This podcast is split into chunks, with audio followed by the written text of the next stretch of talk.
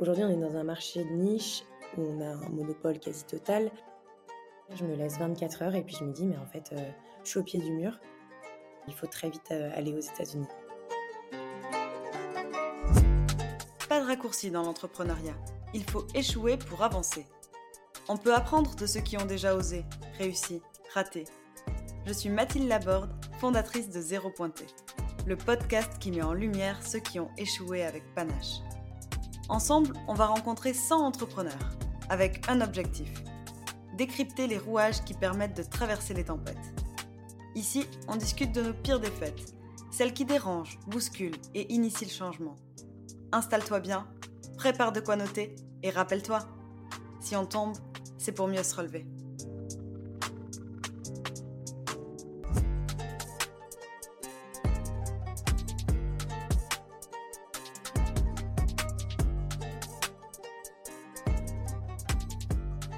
Aujourd'hui, c'est Coralie Gassama qui fait sa rentrée au micro du podcast Zéro Pointé.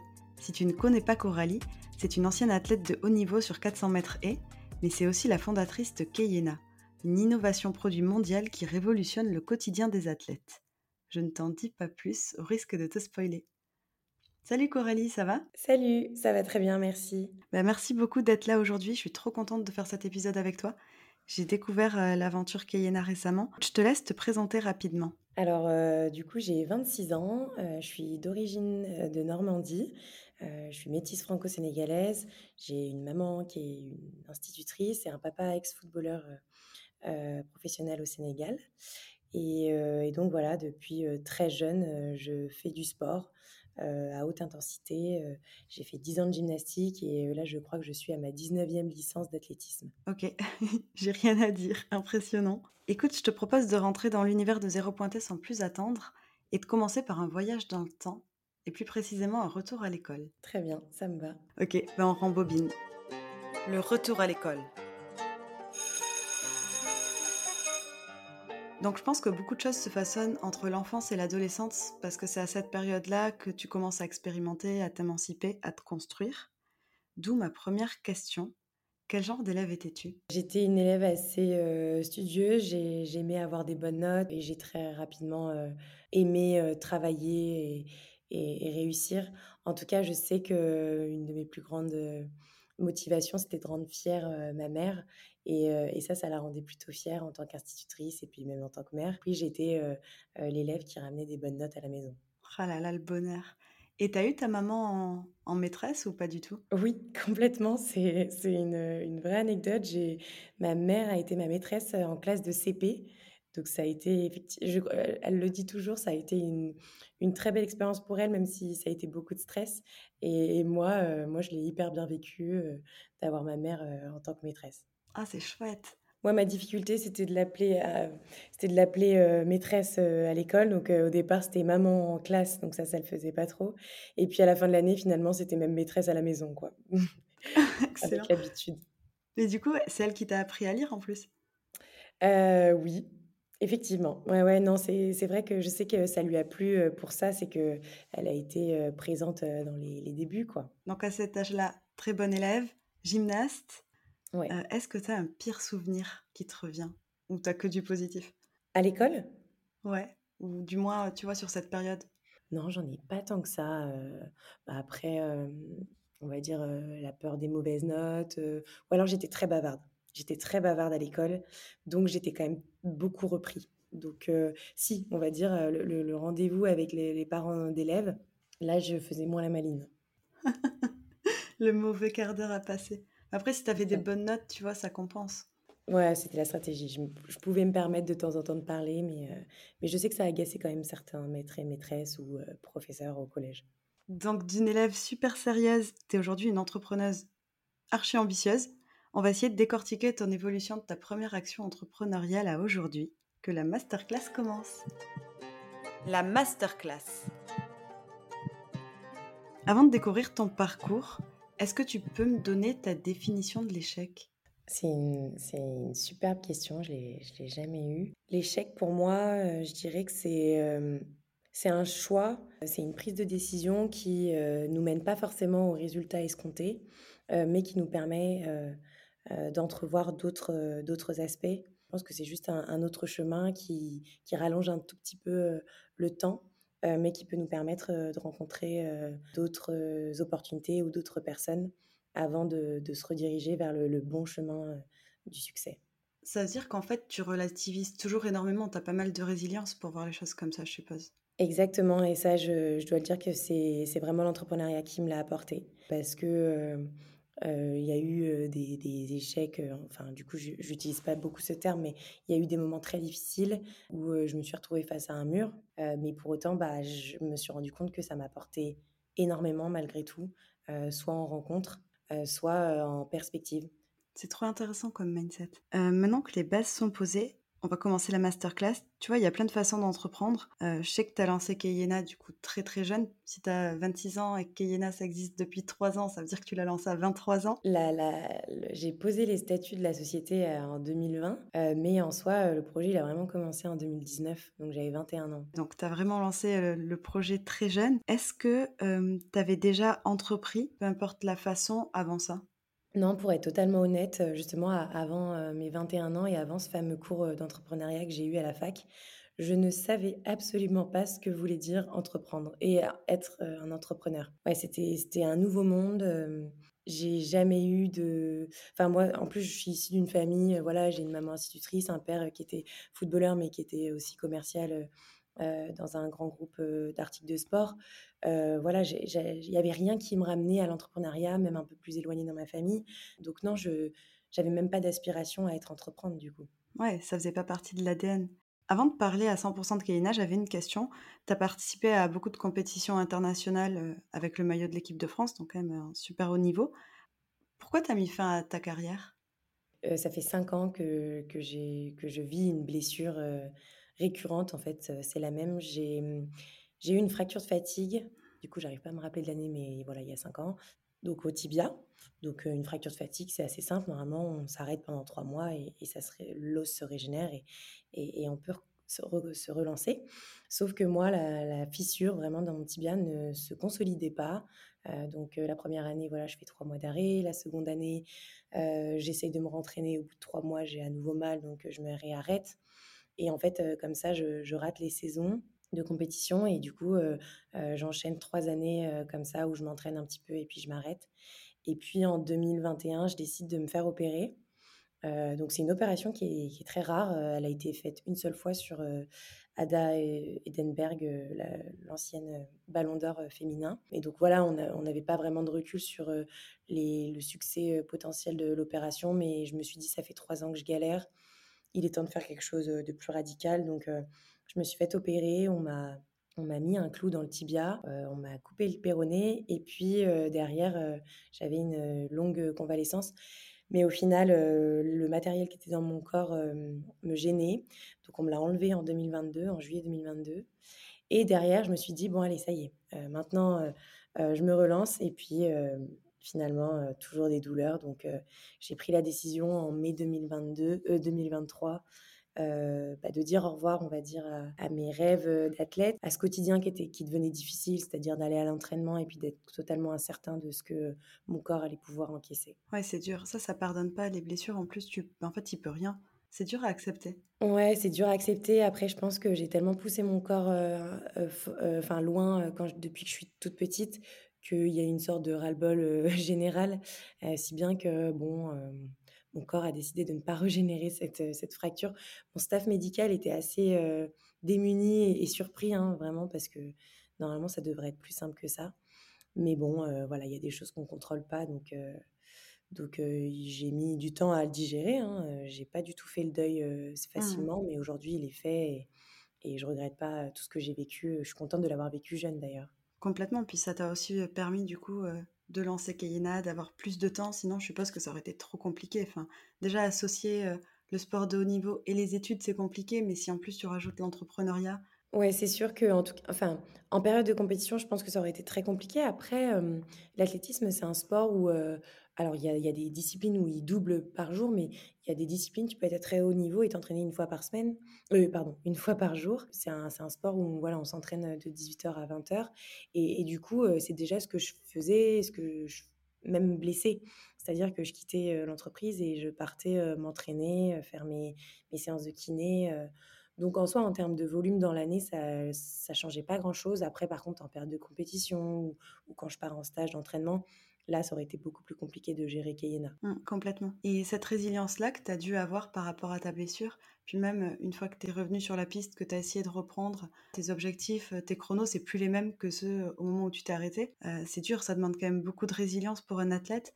Est-ce que tu t'en sers aujourd'hui avec Keyena? Ouais, honnêtement, je pense qu'il est même inconscient. Alors là, depuis peu, euh, euh, avec les échanges que je peux faire avec des entrepreneurs ou, euh, les périodes qu'on a vécues avec Keyena, je, prends un peu de recul et je regarde un peu en arrière. Et, oui, je me rends compte que j'ai développé une certaine résilience, mais au départ, c'est totalement inconscient. Moi, je pense que c'est surtout que j'ai pas envie, enfin, je fais en sorte de pas ressasser les émotions parce que je suis, je nature très émotive et et, voilà, ça prend beaucoup d'énergie d'avoir, de vivre des émotions. Donc j'essaye de les accepter et de les prendre telles qu'elles sont et puis après j'essaye d'avancer. Parce que d'une part, c'est pas parce que j'ai vécu une difficulté ou un échec que ça va pas aller bien derrière. Et puis surtout, comme je disais aussi, euh, parfois, on, a même plus de succès ou en tout cas plus de réussite euh, après un moment difficile ou, euh, un échec. Mais il faut du recul pour s'en rendre compte quand même.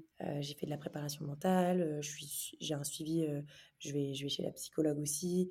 donc j'ai mis des choses en place pour, pour, pour m'améliorer dessus et pour mieux vivre les événements parce que c'est vrai qu'en tant qu'entrepreneur et, même en tant qu'athlète, c'est un peu les montagnes russes tout le temps. Donc voilà, moi j'ai décidé de, de m'entourer pour, pour bien le vivre. Oui, tu as tout à fait raison. et à propos de montagne russe, tu vois, avoir l'idée de Keyena, où là, vraiment, tu vas nous l'expliquer, mais il y a quand même un produit de market fit qui est formidable, et le réaliser, c'est-à-dire ben, mettre du temps dans de la RD, dans du sourcing, breveter l'idée, etc. C'est beaucoup de boulot, c'est beaucoup d'énergie, c'est beaucoup d'émotions. Quelles ont été les étapes, tu vois, qui t'ont permis de passer de 0 à 20, si on considère qu'aujourd'hui, tu es à 20 sur 20 Déjà, première étape, c'est ce cours d'entrepreneuriat à la fac. Euh, on nous demande de développer une idée et de créer un business plan. Euh, moi, à ce moment-là, je passe 70% euh, de mon temps sur une piste. ce que j'ai envie, c'est de trouver une solution qui va m'apporter moi et puis aider mes pairs, les athlètes. Très naturellement, en fait, j'ai cette idée qui vient, mais parce que je l'ai toujours eu. on en a déjà parlé avec des amis auparavant. on s'est dit, mais c'est quand même dingue qu'il n'existe rien pour nous permettre de marcher en dehors des pistes. On se retrouve à tous faire cette fameuse marche du pingouin. Donc voilà comment l'idée est née. Et puis après, j'ai ce cours d'entrepreneuriat qui fait un petit peu tremplin où il faut développer l'idée. Et donc petit à petit, j'ai je développe mon business plan et j'ai mes profs qui me disent Mais t'es sûr que ça n'existe pas C'est intéressant, tu devrais aller voir plus loin. Donc là, je me rends à l'INPI. À l'INPI, on fait une sorte de recherche d'antériorité pour se rendre compte de ce qui existe sur le marché, s'il y a des inventions qui, qui, pourraient être similaires. Et puis on se rend compte qu'effectivement, il y a des choses, des, surchaussures, des, des couvre-crampons, mais pas exactement ce que moi j'avais en tête pour les points d'athlétisme. Et donc, on va dire que c'est vraiment à partir de là que, l'aventure commence, puisque l'INPI me dit qu'il faudrait se rapprocher d'un bureau d'études pour commencer la conception. Me voilà contacter certains bureaux d'études de la région, et puis il y en a un avec qui ça fit très bien à Saint-Étienne, et, et, donc on, se lance pour une première étude de faisabilité technique et financière, et puis ensuite on, on, on continue avec la conception du produit pendant deux ans et demi. Ok. Et c'est quoi exactement la technologie que tu proposes pour les semelles? Donc c'est vraiment une sursemelle de protection qui va venir se mettre en dessous de la chaussure, donc la pointe d'athlétisme. Elle est faite en trois parties. Il y a la semelle, on va dire la coque principale.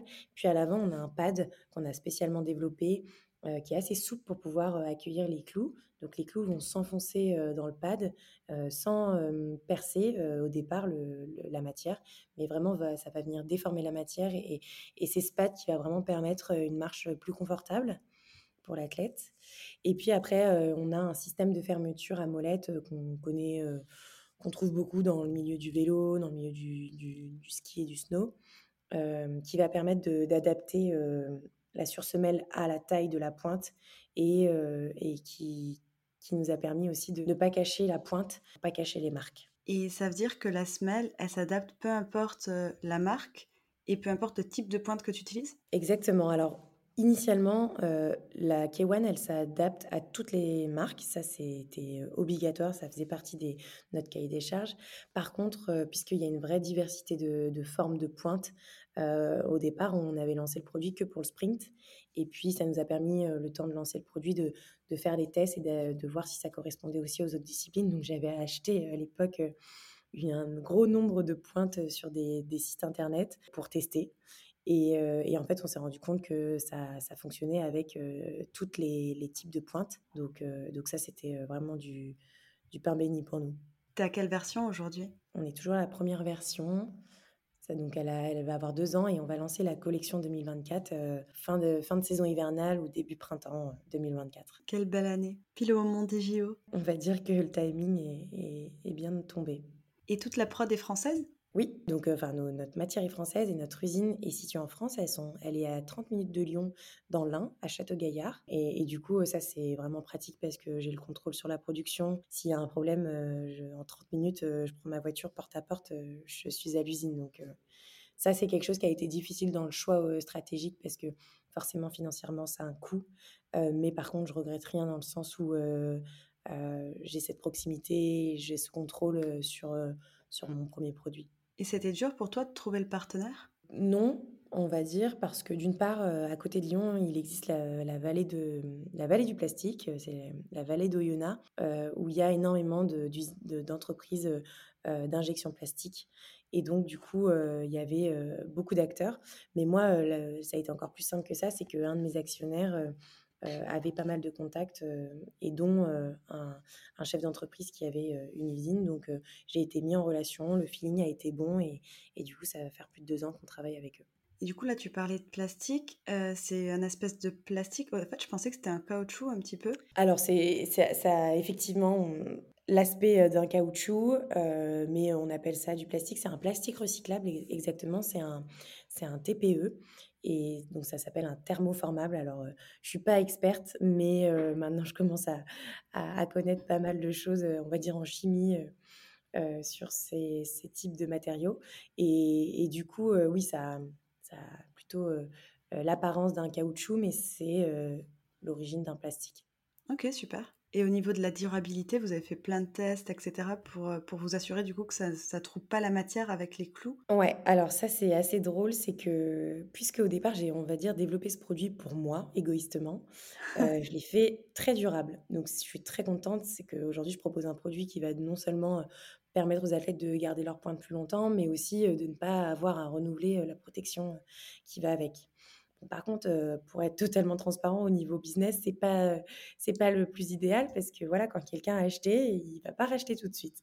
Heu, mais voilà, moi je suis quand même, très satisfaite de me dire qu'on a fait un produit qui est durable et aujourd'hui, on a quand même des projets d'amélioration du produit. Typiquement, j'aimerais pouvoir proposer, de pouvoir interchanger, les pads qui sont à l'avant.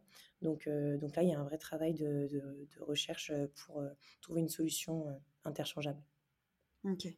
Qui te permettrait du coup de fidéliser, heu, quand même tes clients un petit peu.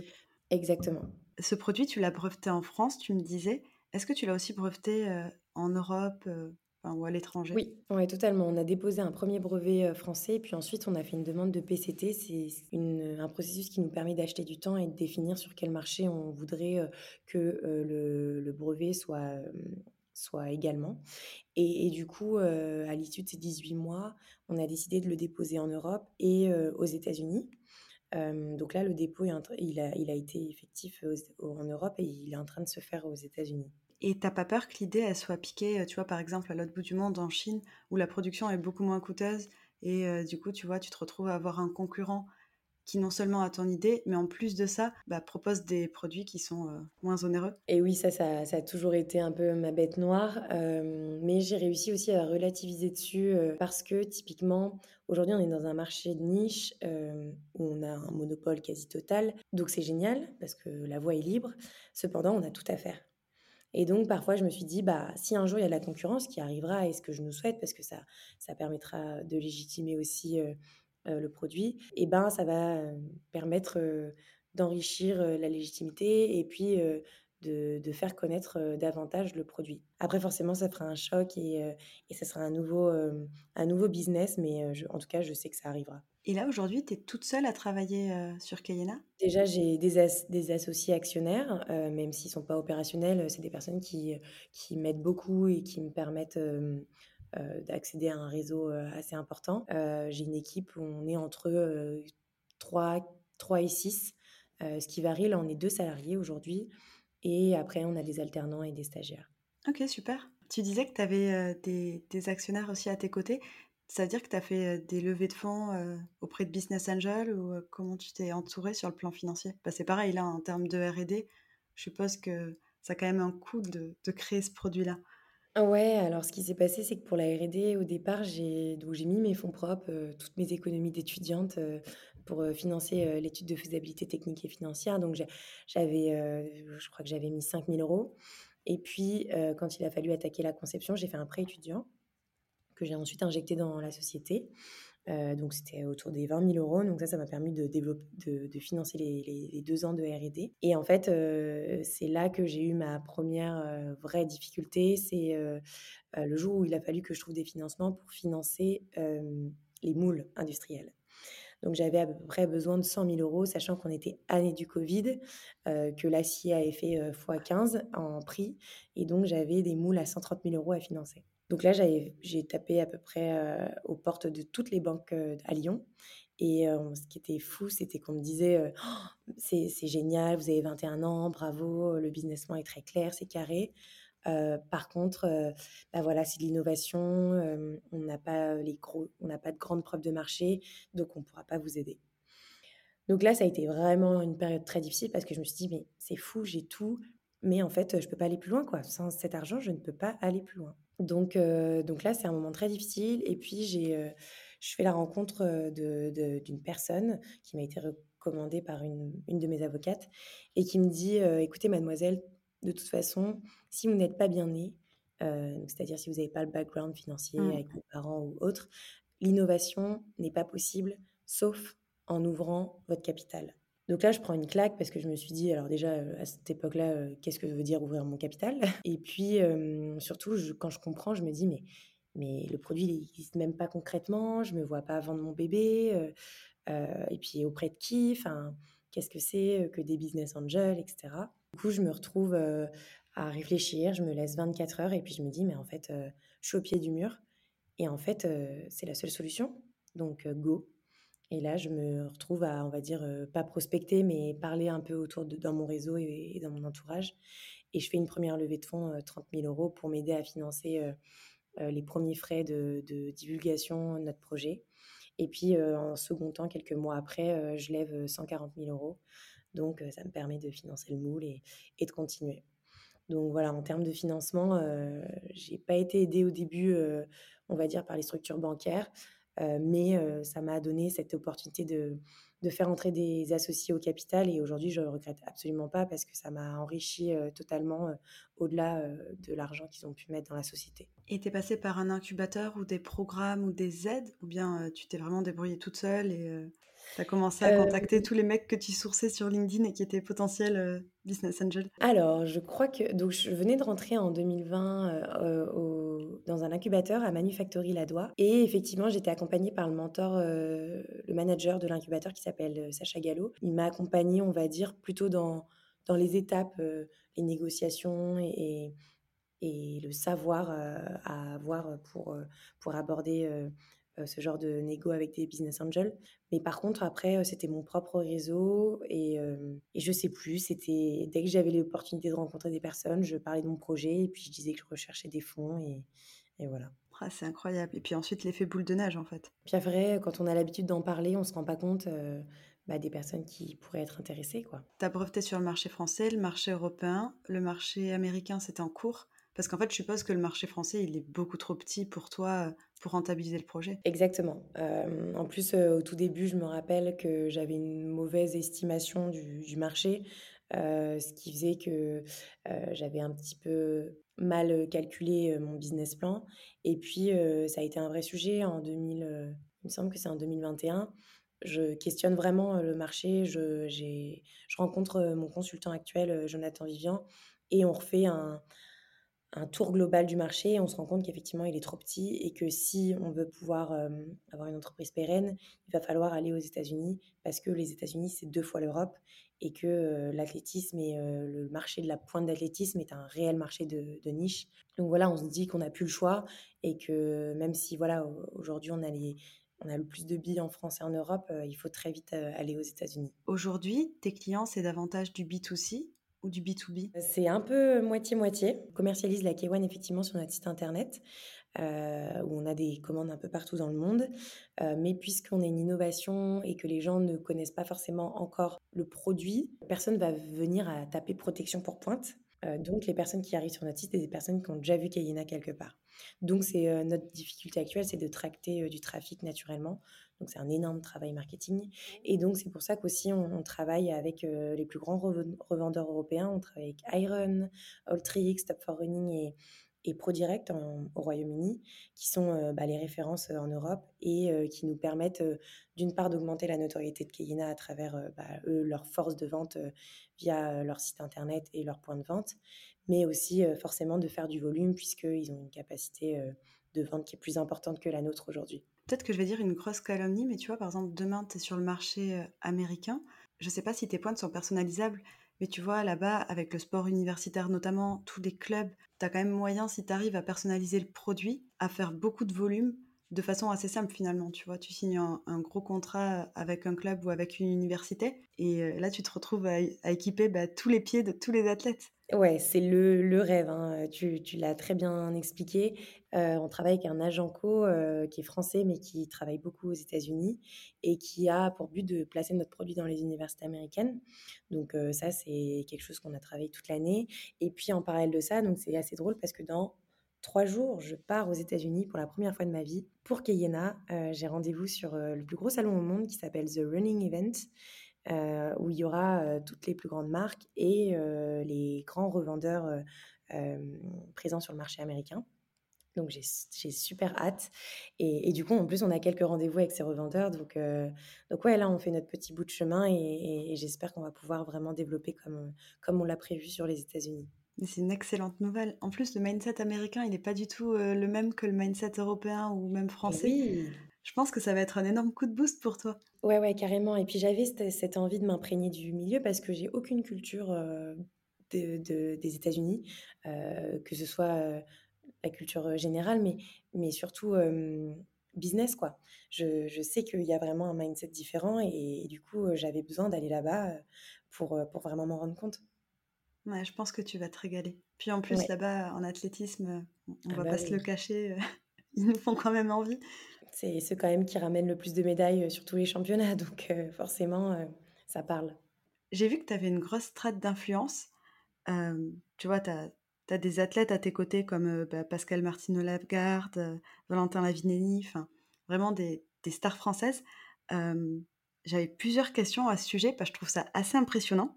La première, comment tu as réussi à faire des partenariats avec eux? Ça vient de ton réseau d'anciens athlètes de haut niveau ou bien Ouais, oui, c'est clairement, le fait que j'ai été moi-même athlète qui m'a aidé, on va dire, à avoir ces contacts.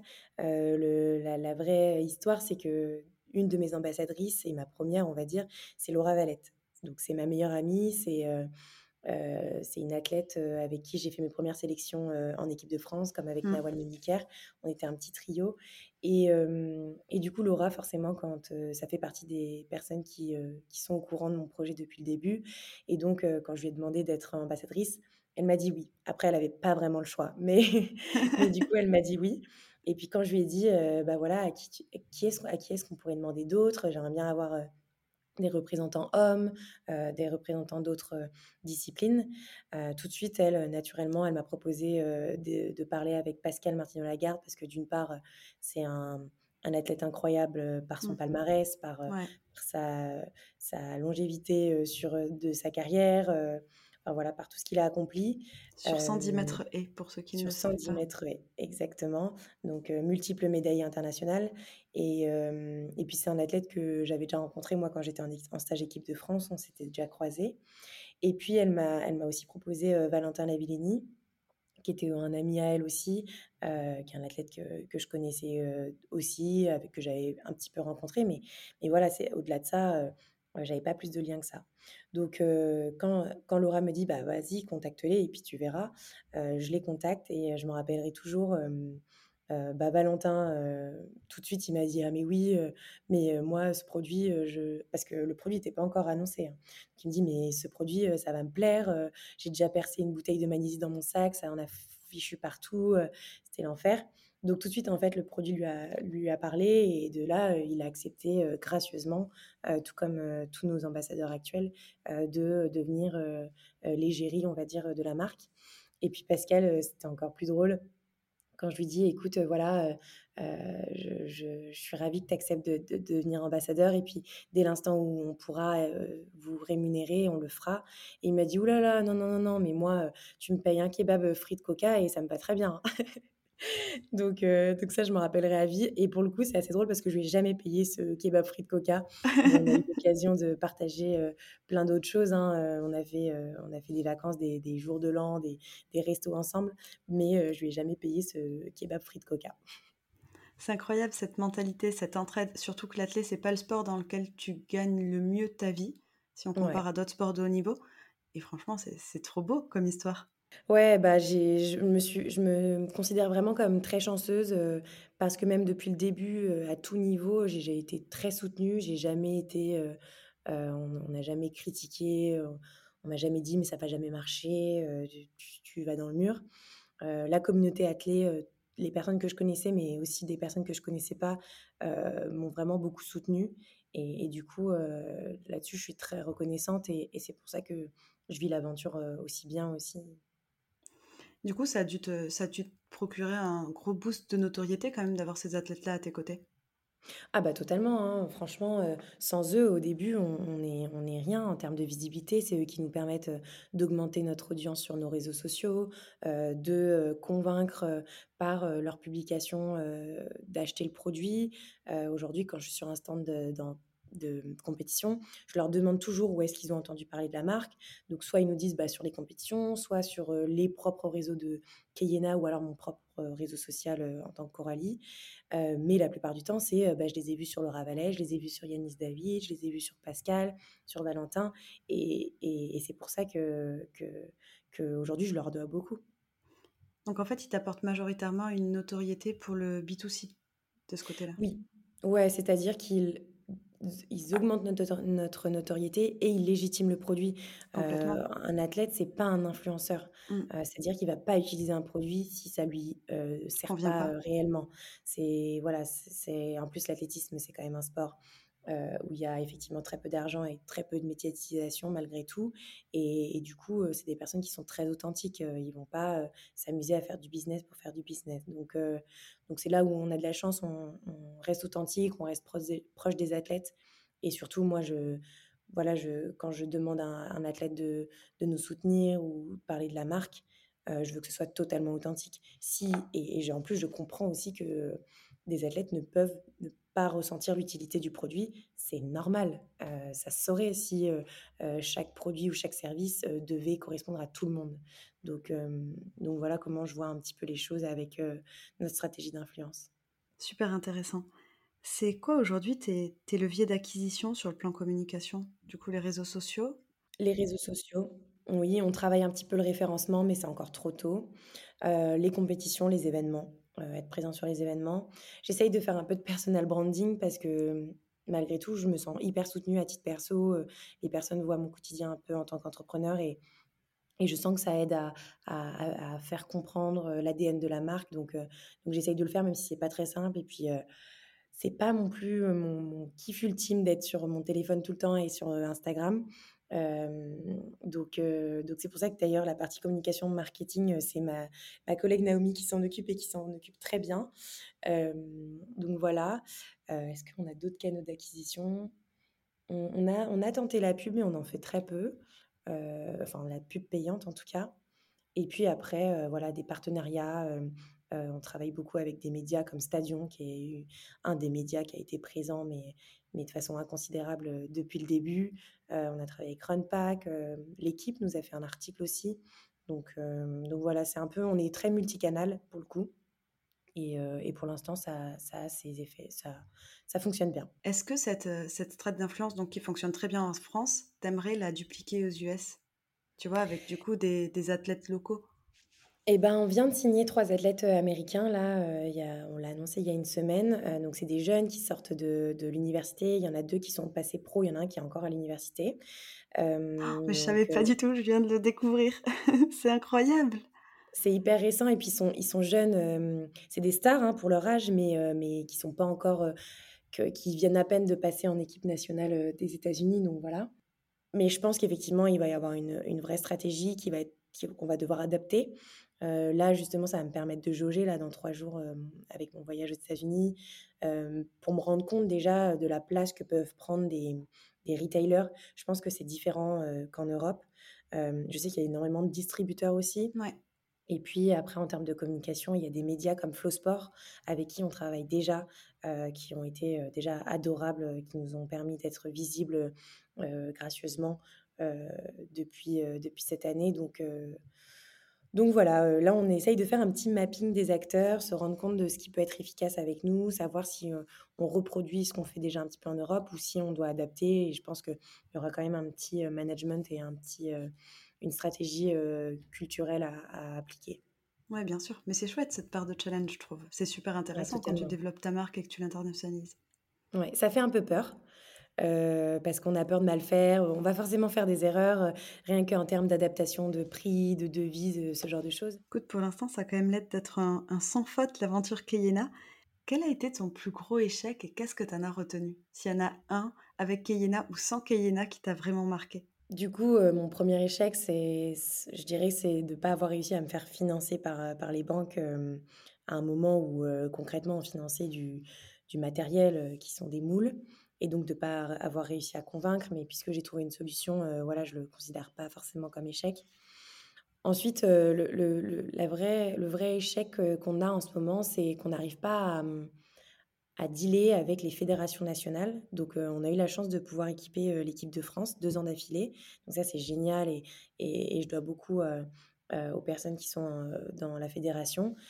mais par contre, c'est encore très difficile, malgré la notoriété qu'on a avec nos athlètes, notre place sur le monde du retail, de pénétrer les institutions nationales des autres pays. Et, c'est vrai que du coup, par anticipation, on va avoir du mal à avoir la visibilité que j'aurais aimé avoir pour les Jeux olympiques. moi, mon rêve, c'était de pouvoir équiper 10 nations pour les Jeux olympiques et, qu'on puisse apercevoir des athlètes avec leur kiwan au pied. donc, on aura sûrement l'occasion avec la Fédération française d'athlétisme, mais voilà, j'aurais voulu pouvoir équiper les États-Unis, j'aurais voulu équiper l'Allemagne, voilà, des, nations fortes comme ça, et qui ont, qui ont, en plus un, bon nombre d'athlètes souvent en sélection. Donc je pense que c'est le plus gros échec, alors que bah, Paris 2024, ça n'arrivera qu'une fois. Mmh. Après, voilà, il reste encore quelques mois, potentiellement il peut y avoir des, des surprises, mais, mais ouais, on aura, on aura du mal en tout cas à être visible à ce moment qui est crucial. Et qu'est-ce qui, qui freine finalement C'est de ne pas parler à la bonne personne, d'avoir du mal à trouver les bons contacts? Ouais, pas sûr d'avoir la vraie réponse. Si je dois avoir une réflexion dessus, je pense que d'une part, il y a une, il y a une barrière, euh, c'est-à-dire que là, pour le coup, j'ai très peu de, de, recommandations. Euh, je viens un petit peu euh, en lit froid. Donc, il y a des gens qui se disent, OK, bon, c'est une petite marque. OK, bon, il y a des athlètes, mais il y a une distance. Il y a une distance qui se fait. Et puis après, malgré tout, que ce soit pour l'ensemble de nos canaux, on, est une innovation. On est une innovation par les usages. Les gens ont toujours fait ça. Mm. Euh, il faut énormément d'échanges. De, il faut pouvoir voir le produit euh, pour euh, bah, pouvoir lever tous les freins potentiels qu'ils peuvent avoir. Donc, donc, on va dire que c'est une, notion de temps, une notion de ressources. Hein. effectivement, si j'arrive à la porte de, la Fédération d'Allemagne, je pense que j'aurai plus de facilité à convaincre. Sauf que bah, ce genre de déplacement, d'une, ça a un coût, euh, de, de, de, deux, c'est beaucoup de temps.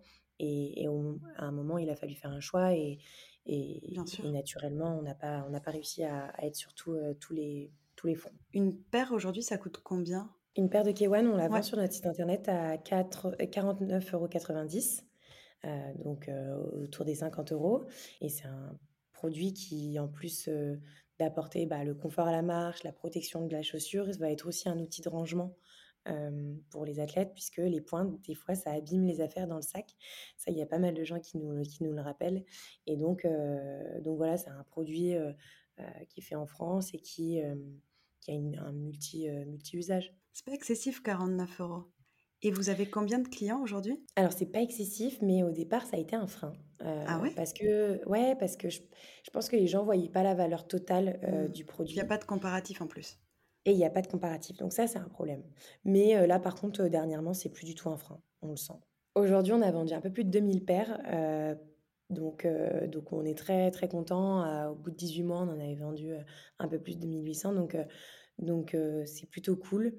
Euh, maintenant, euh, le marché est encore grand. Donc, euh, forcément, euh, les ambitions sont, sont toujours présentes.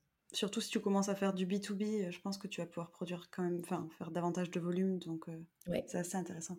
Et votre usine, elle est capable de, de produire euh, énormément de, de semelles ou euh, imagine demain, tu as un très gros besoin. Est-ce que tu te poses la question de changer de partenaire ou est-ce qu'ils sont capables de, de suivre la cadence? Non, euh, notre usine a une bonne expertise dans le milieu euh, depuis des années, donc euh, ils ont la capacité, euh, en tout cas dans l'injection, dans la partie très industrielle. Après, nous, on a une partie de montage, euh, donc là, c'est de l'humain.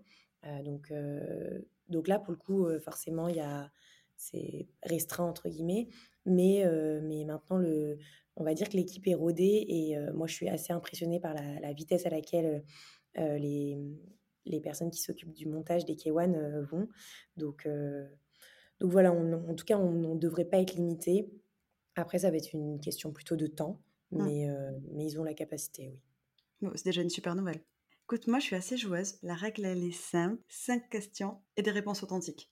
Ok, let's go. Allez, c'est parti. Eh, ça serait pas la récré? Ah non, oups, désolé, le cours est pas terminé.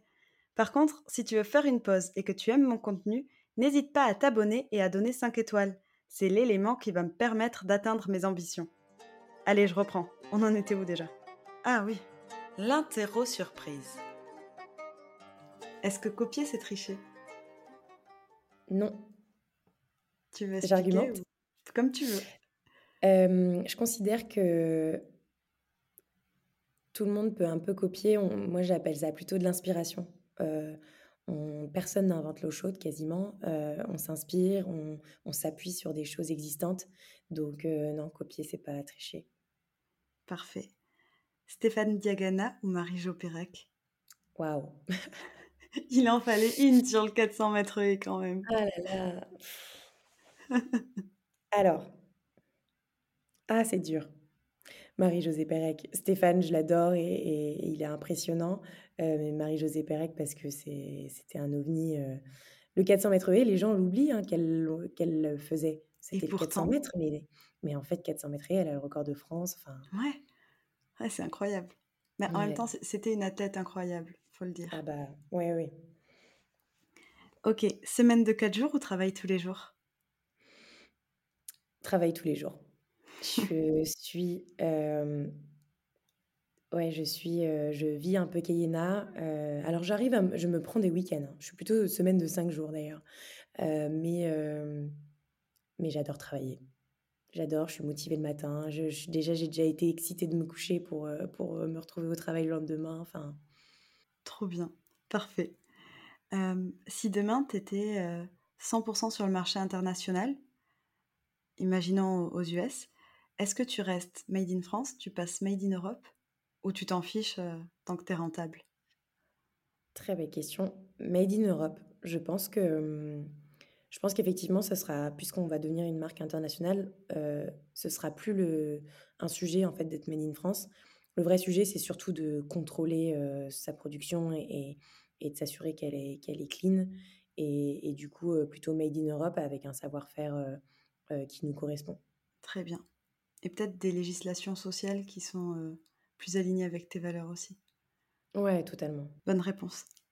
Et l'anti-sèche, euh, ta routine préférée pour être au top de l'efficacité? Parce que t'as quand même l'être d'être une fille qui, qui délivre, tu vois. Ouais, j'adore ça. C'est vrai que l'optimisation, euh, c'est, quelque chose qui me va bien. Ma routine parfaite, c'est finir une journée et préparer ma to-do list pour demain matin. Et ensuite, euh, c'est euh, quand je définis une tâche ou une mission, je la je la time. Je prends une petite marge et je fais en sorte d'être dans les temps pour vraiment tout rentrer. Là, mon emploi du temps cette semaine, c'est au fil. Ça vaut le coup et du coup, à la fin de la semaine, je suis vraiment très contente d'avoir pu tout faire. Et tu as un outil pour timer ou pas la peine? Non, non, non, juste mon agenda. Donc merci de t'être prêté au jeu de l'interro. On va prendre un peu de hauteur et passer à la correction si tu es d'accord. Allez. La correction. La correction, c'est trois règles pour échouer à coup sûr quand on lance un projet. Si tu es sûr de vouloir te rater, qu'est-ce que tu fais? Alors, euh, je dirais de se précipiter et de créer sa société, déposer les statuts et du coup générer des frais. Ça, c'est euh, la pire chose à faire. Ensuite, c'est de vouloir euh, faire le produit parfait ou le service parfait avant de le vendre c'est vraiment la vraie difficulté. Et en plus, moi, j'ai pas été une très bonne élève au début euh, parce que j'en parlais à personne et je l'ai développé comme je l'avais en tête. La chose à ne pas faire, c'est euh, de vouloir faire le produit parfait et de ne jamais le confronter à son marché parce qu'à coup sûr, on arrive à la fin du produit. On a soit des fonctionnalités en trop euh, qui nous coûtent cher, soit il manque des choses, soit on n'a pas le bon market fit et, et du coup, c'est vraiment pas la chose à faire. Et, la troisième Et la troisième, d'utiliser ses fonds propres euh, pour le développement de son entreprise. Aujourd'hui, il y a énormément de choses qui sont faites en France euh, pour euh, l'innovation, mais pour, pour entreprendre. on s'en rend vraiment pas compte. Il y, a un, mapping de dingue à faire, mais il existe beaucoup de choses en termes de financement et d'accompagnement. Et, donc, il faut éviter d'utiliser ses fonds propres parce que d'une part, ça peut être une ressource pour plus tard en cas d'urgence. Et puis d'autre part, autant utiliser de l'argent qui est fait pour quoi au départ, j'ai déjà vu beaucoup d'entrepreneurs qui euh, souhaitent, euh, bah, qui, n'ont pas envie de faire des demandes de financement, euh, qui se sentent pas légitimes aussi de le faire. Hein. Parfois, c'est pas une question d'envie, sauf que des fois, il faut se faire un peu violence. Et puis en plus, on se rend compte que le résultat est merveilleux quand on a une bourse de 10 000 euros, 30 000 euros qui tombe et que ça nous permet de faire des choses géniales derrière. Et ben, et ben, ça change la donne. Excellente réponse, c'est vrai qu'on n'y pense pas assez et aucun entrepreneur ne m'a encore partagé ce point-là pour dire. C'est parce que je les ai faites. c'est possible. Et maintenant, un conseil pour entreprendre avec panache? Faire les choses par passion. Honnêtement, euh, moi, il n'y a que ça qui me permet de me lever le matin de bonne humeur, euh, même dans des moments très difficiles. Euh, c'est-à-dire que au-delà de la passion que j'ai pour l'athlétisme, je suis passionnée par le fait d'entreprendre, d'apprendre énormément, même des, domaines qui sont pas euh, ceux que j'apprécie, comme le droit et les contrats, mmh. euh, ou encore le financier, qui n'était pas forcément euh, mon dada au début et maintenant qu'il l'est. Donc, faire les choses par passion, parce que, parce que on, vous allez, on va vivre des moments très difficiles, des moments très sombres pour le coup euh, j'en ai vécu et, en fait, s'il n'y a pas la passion, c'est très dur de tenir. Donc, euh, donc ouais, vraiment faire les choses par passion. Super, c'est noté. Et l'auto-évaluation, quelle note et appréciation tu te mettrais? En tant qu'entrepreneur? Ouais, sur ton aventure. Ah, c'est dur. je regrette pas grand-chose, si ce n'est quelques dépenses euh, un peu trop importantes. donc aujourd'hui, je me mettrais la note de 7. Sur 10 Sur 10. Mais écoute, avant de se quitter, à titre de revanche, tu vas pouvoir me mettre au défi parce que c'est l'heure des devoirs. L'heure des devoirs. Dans cette partie, je te donne la main sur l'épisode et c'est toi qui vas me donner des devoirs pour euh, le prochain. Donc c'est simple, je te laisse choisir un défi de ton choix et le prochain invité que tu aimerais entendre au micro du podcast Zéro Pointé. D'accord. Euh, alors hier, j'ai été au concours au féminin, qui est mon premier concours. J'ai remporté le prix innovation et oh, j'ai rencontré des merci et j'ai rencontré des, entrepreneuses fabuleuses, dont euh, une des fondatrices de la marque Ama, euh, qui propose des collations euh, pour les personnes en dénutrition. Et, j'étais assez impressionnée par ce qu'elles ont fait et, par la valeur des choses qu'elles proposent. Donc, je j'aimerais bien euh, te proposer de, les interviewer. Très bien, j'irai jeter un œil. Merci beaucoup. Et le défi? Eh ben, je te propose de venir sur une piste et de rechausser des pointes avec moi. Mon Dieu, ok, je vais faire des gammes avant, mais euh, pourquoi oui, pas on s'échauffera bien, on s'échauffera bien, promis. Et on fera pas de 400, c'est un peu violent. Ouais, et tu vois, tu te dis que c'est court un tour de piste, et si tu te donnes vraiment, c'est super long, on va pas se mentir. ouais, surtout quand l'acide lactique arrive. Bah écoute, euh, deal. Je, je me rapprocherai bah, de Lyon et je te ferai signe. génial. On fera ça euh, dans- sur les beaux jours, quand il fera beau. Ah bah oui, j'espère, j'espère. Déjà que la chance est dans ton camp pour l'instant, si en plus tu mets de la pluie et du froid, là j'avance pas. hein. Pas Bah merci beaucoup, c'était trop chouette de faire cet épisode avec toi aujourd'hui. Merci à toi, je suis ravie de cette première expérience. Merci. Et à bientôt. À bientôt Mathilde. Voilà, c'est terminé. Merci d'avoir écouté l'épisode jusqu'au bout. J'espère qu'il t'a permis d'apprendre et de retenir des conseils activables. S'il t'a plu, partage-le dans ton cercle pro et perso. C'est une petite action qui m'aide énormément à développer mon audience. Je ne te retiens pas plus. Rendez-vous sur LinkedIn pour suivre toute l'actu de Zéro Pointé et à bientôt